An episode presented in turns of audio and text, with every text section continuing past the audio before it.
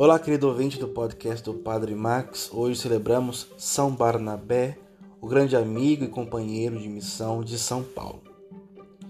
Eles estão em Antioquia, visitando uma comunidade que vivia já exemplarmente a aquilo que Cristo pediu aos seus discípulos.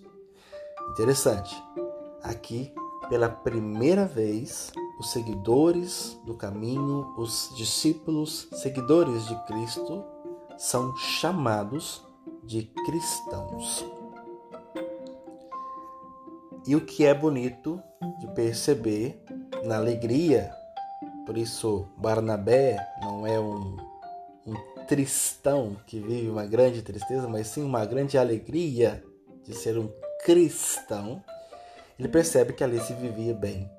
E não eram só chamados cristãos, mas viviam aquilo que Cristo pedia. E aqui vale para nós também uma reflexão. Hoje somos reconhecidos ou até nos denominamos. Eu sou cristão, eu sou cristã. Eu mostro aquilo que eu carrego como um título religioso. Mas o mais importante é viver como Cristo e não ter o nome de cristão.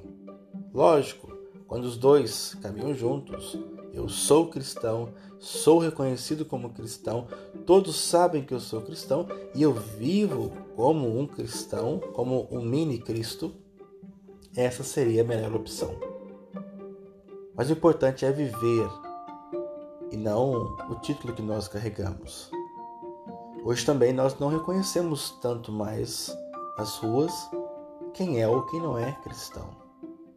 Nós não nos comportamos mais numa sociedade moderna com roupas típicas de determinado tempo ou época. A gente olhava e sabia, ali tem um judeu, ali tem um muçulmano, e diga-se de passagem, os muçulmanos e os judeus normalmente são bem reconhecidos na sociedade mas nós cristãos nos diluímos.